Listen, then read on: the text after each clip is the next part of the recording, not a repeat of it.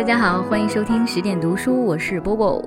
又几天没有更新了，我知道还是有很多人觉得更新的速度太慢了。其实，请大家相信啊，只要有空，这些天我都在尽量的阅读很多很多的短篇。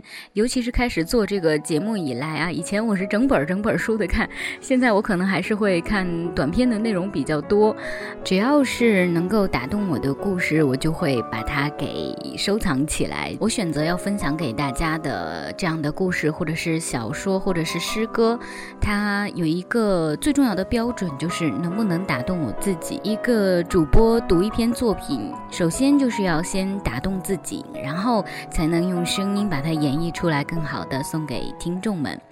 好的，不多说了。今天的这一篇作品呢，名字叫做《折纸》，它曾经获得过二零一二年雨果奖的最佳短篇奖，作者名字叫做刘宇坤。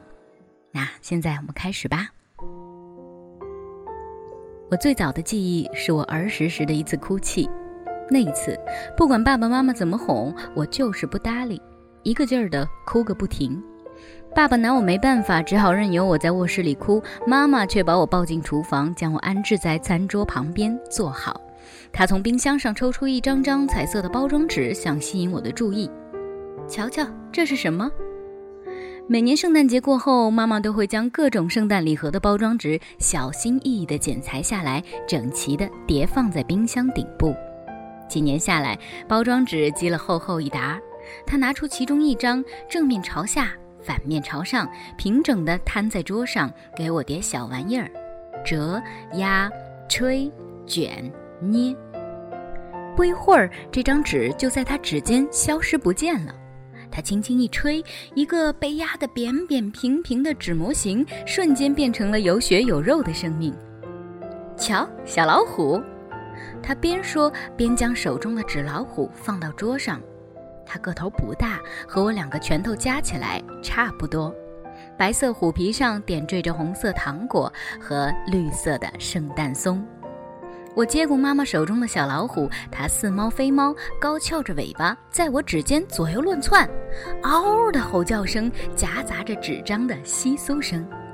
我既惊又喜，用指尖摸摸后背，小东西连蹦带跳，发出低沉的吼叫声。这叫折纸，母亲用中文告诉我。那时我对折纸一窍不通，但我知道妈妈的折纸术神奇无比。只要他轻轻一吹，这些纸玩意儿便可借助他的气息活蹦乱跳起来。这么神奇的折纸术，只有他一个人会。爸爸是从一本册子里挑中妈妈的。记得有一次，正在读高中的我向爸爸询问其中经过，他显得很不情愿。那是一九七三年的春天，爸爸想通过婚介找个对象，于是他漫不经心地翻着介绍册。每一页都瞟上一眼，直到他看到妈妈照片的那一刹那。我从未见过那种照片。爸爸说，照片里一位女子侧身坐在藤椅上，她身着丝质的紧身绿旗袍，双眸视镜，一头秀发优雅地垂在胸前，低于肩侧，孩童般的双眼透过照片盯着爸爸。自从看过他的照片，我就不想。再看别人的了，爸爸说。册子上说这名女子芳龄十八，爱好舞蹈，来自香港，英语流利。但这些个人信息没一个是真的。后来，爸爸开始给妈妈写信，在那家婚介公司的帮助下，他们一直保持着联系。终于，他决定亲自去香港看她。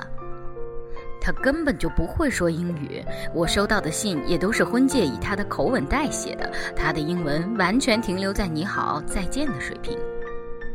究竟什么样的女人会把自己像商品一样放到册子里，并期待别人把它们买走呢？我那时还是个高中生，轻蔑、鄙视之情油然而生。爸爸没有因为受骗而闯入婚介所要求退费赔偿。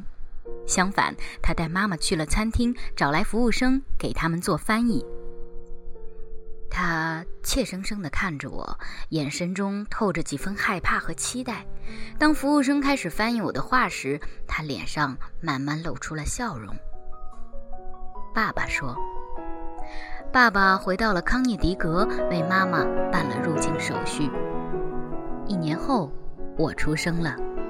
那一年是虎年，因为我想要，妈妈就会用彩色包装纸给我折各种各样的小动物，山羊、小鹿、水牛等等。在我家客厅，这些小动物随处可见，而老虎则咆哮着四处追它们。一旦追上，就会用爪子将其摁倒，挤压出身体里的空气，让它们变回一张扁平的折纸。每当遇到这种情况，我就只好往小动物的体内吹口气，让它们重新活蹦乱跳。小动物时常会陷入麻烦。有一次，水牛在我们吃午餐时掉进了酱油碗，似乎它还真想像水牛一样在泥浆里打滚嬉闹一番。我赶紧把它捏出来，但它的四肢已经被黑油油的酱油泡软了，无法继续支撑躯体，只能软绵绵地趴在餐桌上。我把它放在阳光下晒干，但它的四肢却因此而扭曲，不再像以前一样能四平八稳地奔跑走动。最后，妈妈用砂轮纸将它的四肢包扎固定起来，这样它又可以随心所欲地打滚了。不过，不是在酱油碗里。当我和老虎一起在院子里嬉戏玩闹时，它总是喜欢去捕捉麻雀。有一次，一只被逼得走投无路的小鸟一怒之下把它的耳朵给咬了，它疼得呜咽了许久。在我的陪伴下，它忍痛接受了妈妈的胶带缝合手术。从此以后，看到那些鸟儿，它都躲得远远的。某天，我在电视上看了一集关于鲨鱼的纪录片，便要妈妈给我做一只鲨鱼。鲨鱼做好了，只见它躺在餐桌上闷闷不乐，我便在洗手池里放满水，把它放进去。在宽阔的水域里，鲨鱼快乐地游曳着。没过多久，它的身子变得湿软透明，慢慢地沉入池底，折叠的部分也慢慢在水中展开。等我回过神要救它时，已经来不及了。躺在我手中的只剩一张湿纸片。我的小老虎扒拉着前爪，使劲往水池边爬，找好位子后。把小脑袋轻轻靠在爪子上，看到刚才发生的惨剧后，他的耳朵耷拉下来，喉咙里发出呜呜的怒嚎，让我听了好生内疚。妈妈用防水纸为我重新做了一只鲨鱼，它快乐地游曳在宽广的金鱼缸里。我喜欢和我的小老虎一起坐在金鱼缸旁，看着防水鲨鱼在水里追赶金鱼。可是小老虎一般会站在鱼缸的另一边，昂着头，透过鱼缸看我，眼睛放大的像咖啡杯一样大。十岁那年，我家搬到了镇上的另一头，两个女邻居跑来串门，爸爸赶紧拿出饮料招待客人，但他还得去水电部门一趟，因为前任户主的水电费没结清。爸爸临走前连声向两位邻居道歉：“呃，你们自便啊，我太太。”不太会讲英语，所以不能陪你们聊天，千万别见外啊。那会儿我正在餐厅里学习，妈妈在厨房里收拾东西。我听见邻居在客厅里讲话，他们没有特意压低声音。他看上去挺正常的一人啊，怎么会干这种事儿？混血儿都怪怪的，像是发育不全。瞧他那白人面孔，配上一种黄种人的斜眼睛，简直就是小怪物。哎，你说他会不会英语啊？两人没有说话了。过了一会儿，他们来到餐厅。嘿，小家伙，你叫什么名字啊？Jack，不像是中国名字哦。妈妈也来到厨房，用笑容问候了两位客人。接着，我就在他们组成的三角包围圈中，看着他们面面相觑，一言不发，直到爸爸回家。Mark 是邻居家的孩子。一天，他拿着《星球大战》的欧比旺肯诺比玩具来我家玩。玩偶手中的光剑不但能发光，还能发出尖声。运用原力。然而，我真的看不出来这个玩偶哪点像电影里的那个欧比旺。我和 Mark 一起看着这个玩偶在餐桌上翻来覆去的比划了五遍。他能换一个动作吗？Mark 被我的话激怒了。看清楚点，小子！可我看得够清楚了，我不知道还能说什么。Mark 见我不说话，急了：“你有什么好玩具？拿出来给我瞧瞧！”可我除了那些折纸外，什么玩具也没有。于是我把那只纸老虎带出了卧室。那时它已经破旧不堪，身上也缠满了胶带，全是过去几年里我和妈妈修补时贴上去的。时光流逝，今已年迈的它早已失去了往日的矫健。我把它放在咖啡桌上，同时我还听到其他小动物发出轻快的脚步声，似乎都在伸长脖子张望着。小老虎，我用中文说，随后我停下来用英文又说了一遍。小老虎十分小心谨慎，没有轻举妄动，只是做匍匐提防的姿态，双眼怒视着 Mark，用鼻子嗅他的手。Mark 上下打量了一番这只用圣诞礼盒包装纸做的纸老虎，这哪是什么老虎啊？你妈用垃圾做玩具啊？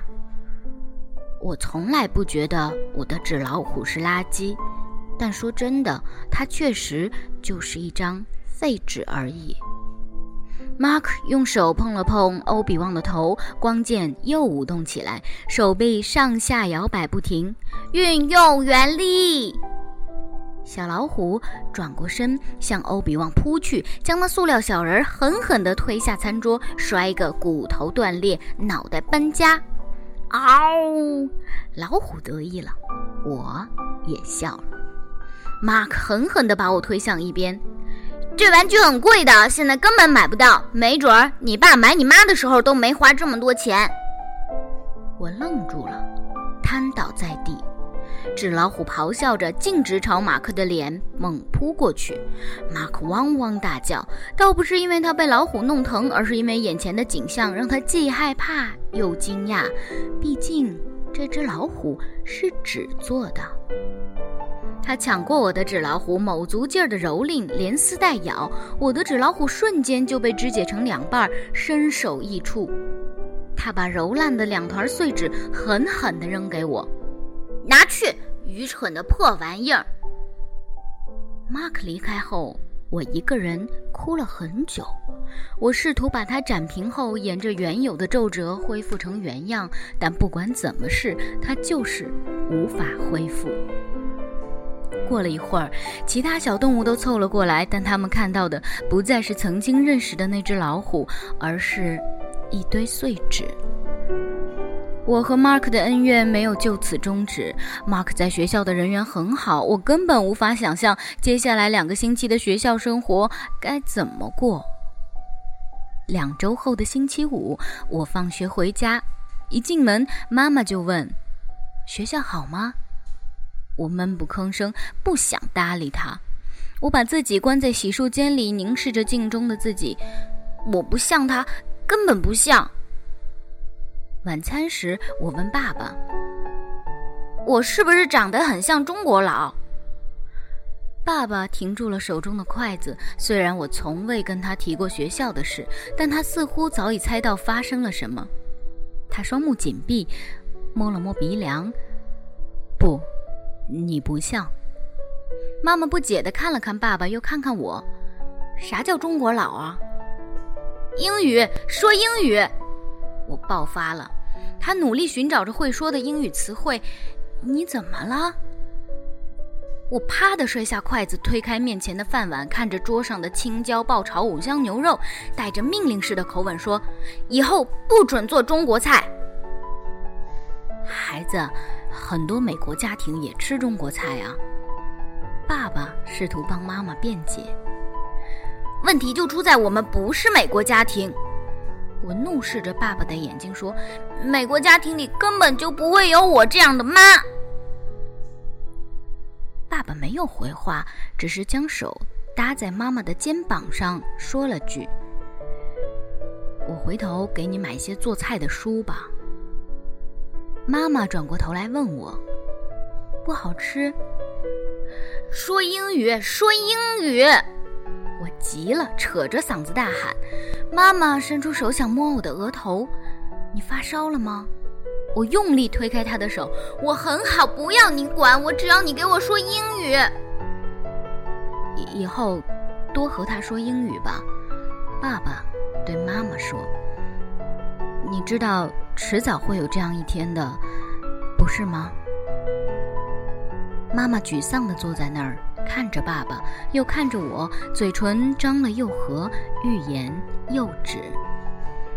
你该学学英语了，爸爸说。只怪我过去没什么要求，可是 Jack 还是要融入这个社会啊。妈妈看着爸爸，用手指摸着嘴唇说：“当我用英语说‘爱’字的时候，感受到的是声音；但是当我用中文说‘爱’字的时候，感受到的是真情。”说着，他用手捂住自己的胸口。爸爸无奈地摇了摇头。但你现在是在美国啊。妈妈沮丧地坐在椅子上，看上去就像一只泄了气的纸水牛，被纸老虎打击的没了力气。我还要一些像样的玩具。爸爸给我买了一整套《星球大战》的玩偶，我把里面的欧比旺·肯诺比赔给了 Mark，然后我把那堆折纸动物一股脑的扔进了一个废纸盒，塞到床底下去，再也不想理会。第二天早上，小动物们纷纷地从盒子里逃了出来，在他们过去玩耍的地方打闹。我毫不留情地把它们全抓了回去，一个不落，并用胶带把鞋盒封得严严实实。但那群动物还是会又吵又闹，搅得我烦躁不已。无奈之下，我只好把它们扔到阁楼，能扔多久就扔多久。如果妈妈和我说中文，我就拒绝回答。久而久之，她只好和我说英语了。但是她蹩脚的口音和离谱的文法让我觉得很丢人。她出错，我就挑错。终于，她不在我面前说英语了。如果她想要对我说什么，就会像打哑谜一样的对着我比划。她会学着电视里的美国妈妈拥抱我、亲吻我，但她的动作总是那么夸张、别扭、滑稽、丢人。知道我不喜欢他这样以后，他就再没有抱过我。你不该这样对你妈妈。但爸爸说这些话的时候，却不敢直视我的眼睛。娶了这么个农村姑娘，期望她可以融入康涅狄格的郊区社会，这本来就是个错误的想法。妈妈开始学着做美式餐点，我则在家里玩着电游，在学校学着法语。有时候我看见他坐在餐桌旁，望着手中的包装纸发呆。不久就会有一个新做的小动物出现在我的床头柜，依偎在我身边。不过我照样会把它们压扁，然后扔进阁楼的盒子里。上高中后，他再也没有给我做过纸动物。他的英语也进步很多，但那时的我已经不是那种听大人话的毛孩子了。管你对我说是英语还是中文。有时回到家，望着他瘦弱的背影，听他哼着中文歌，在厨房忙前忙后，我还是难以相信他竟是我的亲生母亲。我们根本不是同一个世界的人啊！他活在月球，我活在地球。我不会走去和他说话，我把自己关进卧室，独自追寻美国式的幸福生活。医院里，母亲躺在了病床上，我和爸爸分守在病榻两侧。他不到四十，看上去却老得多。多少年来，他身体有病，却坚持不去医院。每当被问起身体时，他总说自己没事儿。直到有一天，他被救护车送进了医院，医生诊断他已是癌症晚期，手术都救不了他的命。但我的心思根本不在母亲的病情上。那时正值校园招聘会的高峰期，我满脑子装的都是简历、成绩和面试，整天琢磨的都是怎样在招聘主管面前美化自己，让他们聘用自己。理智告诉我，在母亲即将离世的时候，想这些很不应该，但是理智并不能改变我的情绪。在他失去意识之前，爸爸用双手紧紧地握住他的左手，深情地给了他一个吻。他看上去特别苍老憔悴，我不禁站立着意识到，我其实并不了解我的父亲，犹如我并不了解母亲一样。妈妈努力给了他一个笑容，我没事儿。他转过头来看了看我，笑容依旧挂在嘴角。我知道你还得回学校，他的声音十分微弱，而他满身医疗器械发出的嘈杂声更让我难以听清他的声音。去吧，不要担心我，我没事儿的，在学校好好表现。我握住他的手，心里如释重负，因为我做了件此刻该做的事。我的心早已飞到机场，飞到阳光明媚的加州。父亲靠在他嘴边，听他私语了些什么后，点了点头，然后离开房间。杰克，如果他咳个不停，好不容易喘上一口气，抓紧机会对我说：“如果我不行了，不要难过，这对身体不好。你要好好生活，阁楼上的那个鞋盒要留着，以后。”每逢清明，你就把它拿出来，你就会想到我的。我永远都在你身边。清明是中国人怀念死者的传统节日。我很小的时候，妈妈会在清明那天给他死去的父母写信，告诉他们他在美国生活的怎么样。他会把信上的内容大声地读给我听，如果我说了什么，他还会把我的话写进信里。接着，他会把信纸叠成一只纸鹤，放飞到空中。纸鹤扑打着清脆的翅膀，向西飞去，飞越太平洋，飞向中国，落在祖辈的坟冢上。但这已经是很多年前的事了。你知道我对中国年历一窍不通，我对他说：“妈，你就好好休息吧。盒子你要存着，没事的时候。”打开看看，记得。他又开始咳嗽起来。知道了，妈。我不自在地抚摸着他的手。孩子，妈妈爱你。他再次猛咳不止，我不禁回想起多年前的那个场景：妈妈捂着自己的心口，用中文说着“爱”字。好了，妈，你歇会儿，别说话了。爸爸回来了，我跟他说我想早点去机场，因为我不想误点。在我搭乘的飞机飞过内华达上空的时候，母亲离开了人世。母亲过世让父亲立马老了许多，对于他来说，房子太大了，他决定卖掉。我和女朋友苏珊赶来帮助收拾收拾东西，搞搞卫生。苏珊在阁楼里发现了那个鞋盒，那一堆折纸动物不知在这个角落孤独地度过了多少个日子。由于长期被遗弃在阁楼的黑暗角落里，那些折纸被变得脆弱不堪，原本明亮光鲜的图案也模糊不清了。这么漂亮的折纸，我还是头一次看到。苏珊显得十分惊讶：“你妈妈真是一个了不起的艺术家。”是啊。但此时，我眼前的这些折纸动物却一动不动，毫无生气。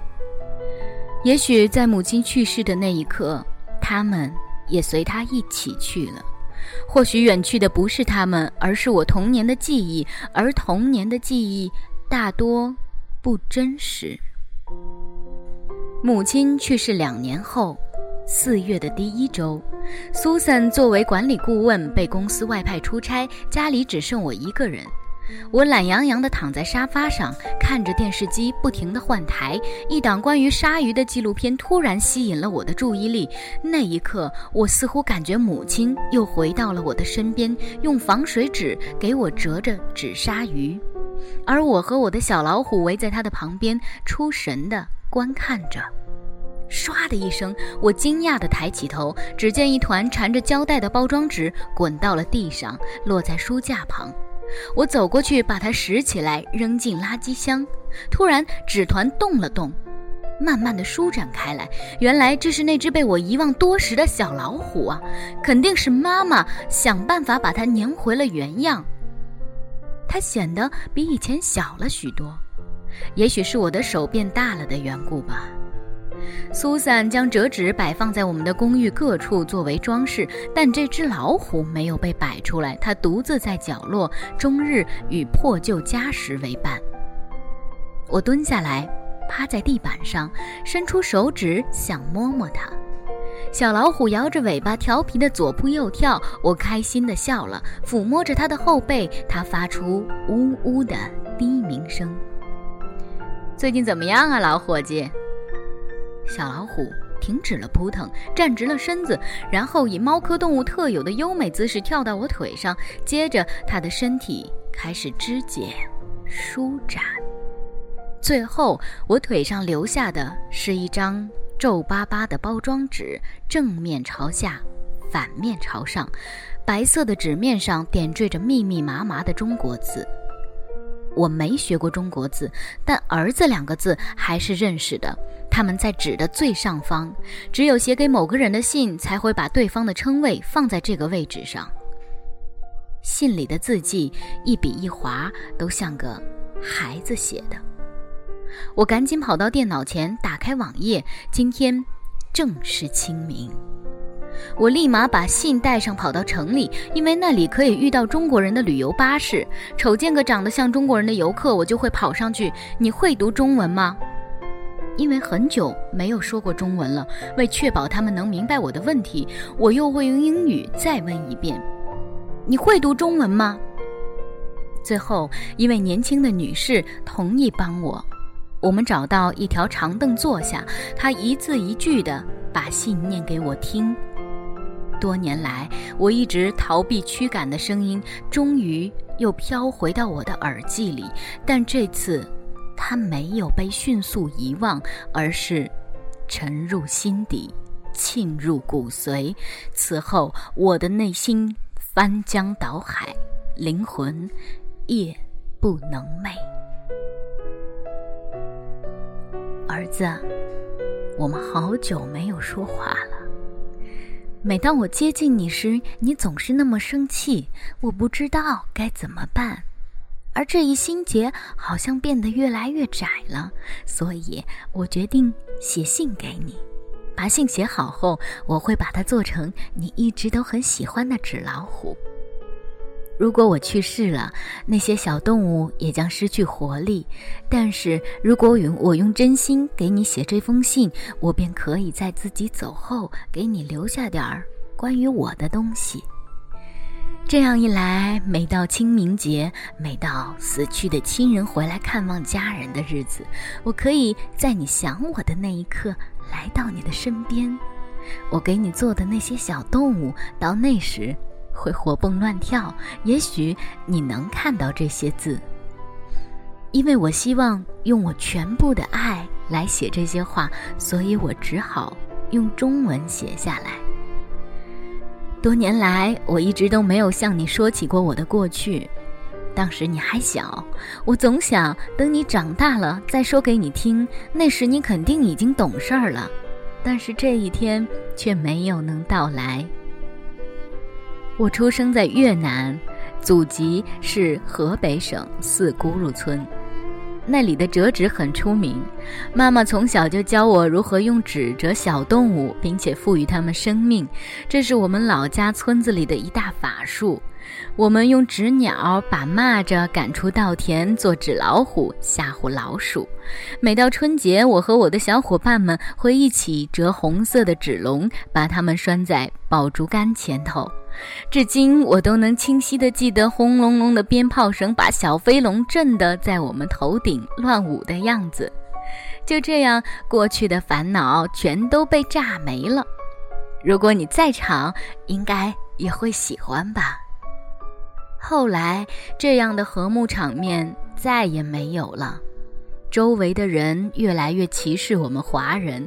我可怜的祖母因为受不了羞辱，投井自杀了。我祖父被几个扛步枪的男子拖到了附近的林子里，再也没能回来。十岁那年，我成了孤儿。我听说我还有个叔叔在香港。一天夜里，我跑了出来，爬向了一辆向南的货车。几天后，我到了海边，因为偷吃东西被人抓到了。我对抓我的人说：“我想去香港。”他们都笑了，说：“你真够幸运的，我们正好要送些女孩子去香港。”我和其他女孩藏在货船底舱，偷偷地出了境。我们被关在地下室，他们让我们站直了，还嘱咐我们在客人面前学乖巧点儿，变机灵点儿。一些想要孩子的家庭向他们交笔介绍费后，就可以过来挑人。一旦被看中，我们就可以被领养。有户姓金的人家挑了我，让我照顾他们家的两个男孩子。我每天早上四点就得起来做早饭，做完早餐后还得给孩子喂饭、洗澡，还要买菜、洗衣、打扫房间。我每天围着这两个孩子忙得团团转，他们要我干什么，我就得干什么。晚上，我被关进厨房的橱柜里睡觉。如果我做事稍稍慢了一点，或者做错了什么，就会挨打。如果他们家的孩子做错了事，我会挨打。如果我偷着学英语被他们逮到，我也会挨打。你为什么想学英语啊？金家的先生会问我。你想报警？如果你敢报警，我们就说你是在香港非法拘留的船民，他们巴不得让你蹲监狱。就这样，过了六天，一天早上，一个卖鱼的老太把我拉到一边说：“像你这样的女孩子，我见得多了。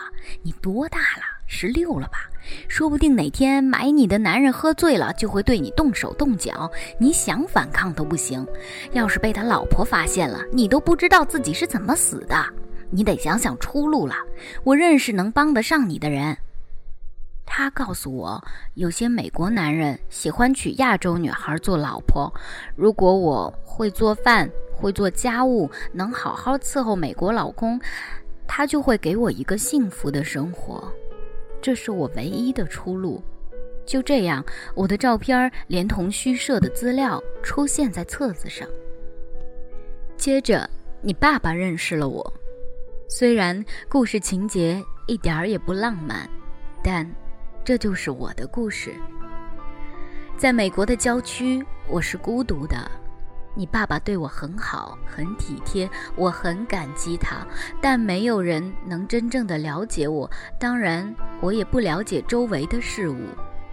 接着，你出生了，我看着你的小脸蛋儿长得那么像我的爸爸妈妈，还有我，我高兴极了。我没了家人，没了四咕噜村，没了我所爱的一切。但是我有你，你的脸蛋儿告诉我，我关于故乡的记忆是真实的，不是幻觉。现在，我有了可以说话的人，我可以教你我的语言，还能一起做一些我小时候喜欢的事儿。你第一次说中国话时，带着我和我母亲的乡音，为此我哭了一整天。第一次给你做折纸的时候。你被逗笑了，我顿时觉得世间没有了烦恼。你一天天的长大，现在还可以帮我和你爸爸交流，真让我有了家的感觉。我终于找到了属于我的幸福生活。我真希望我的爸爸妈妈也能在我的身边，这样我就给他们可以洗衣做饭，让他们享享清福。但是他们已经不在了。你知道对于中国人来说最痛苦的是什么吗？就是当孩子想要孝顺父母的时候，父母已经不在人世了。儿子，我知道你不喜欢自己长着中国人的眼睛，但他们透着我对你的期望。我知道你不喜欢自己长着一头中国人的黑发，但它饱含着我对你的祈愿。你能想象你让我的生命？变得多么美好吗？你能想象，当你不再和我说话，也不让我和你说中文的时候，我的心有多疼吗？我很害怕，我害怕我即将再次失去生命中一切美好的东西。儿子，你为什么不和妈妈说话？妈妈的心真的好痛。信读完了，那位中国女士将信递给我。我羞愧的无法抬头看他的脸，我低着头，请他再帮我一个忙，让他教我中文的“爱”字怎么写。照着他在信下面写的“爱”字，我笨拙的模仿着写了一遍又一遍。他轻轻地拍了我的肩，起身离开了。这会儿和我在一起的只有我的母亲。我顺着指痕。把小老虎折回了原来的样子，用手背把它窝在怀里，随着它的一声咆哮，我带着它踏上了回家的路。这个故事到这里就结束了，非常的感动我自己，也希望它可以感动你。今天晚上就是这样了，下次见吧，晚安。忍不住回头看，剩下的只是片段。生命不断转弯，起起落落爱情像是考验。从不承诺。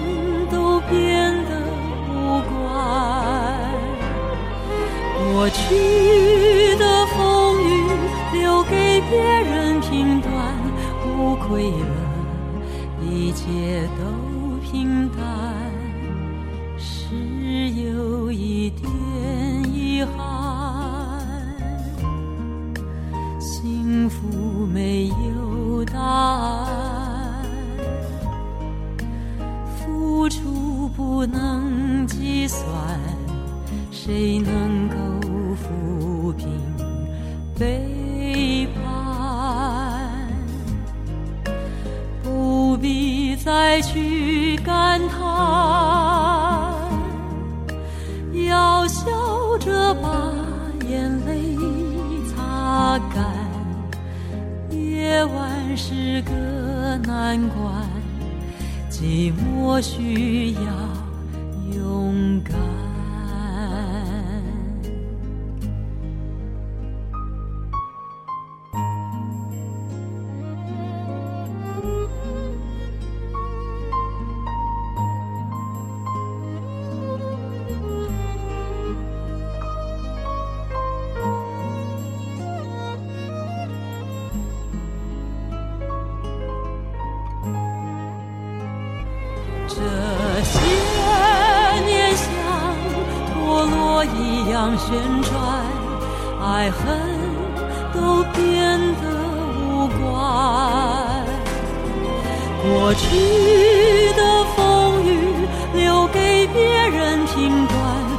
无愧了，一切都平淡。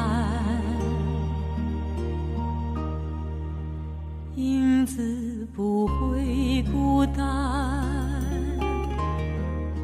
手心还有温暖，在心里的缺口，让时间去。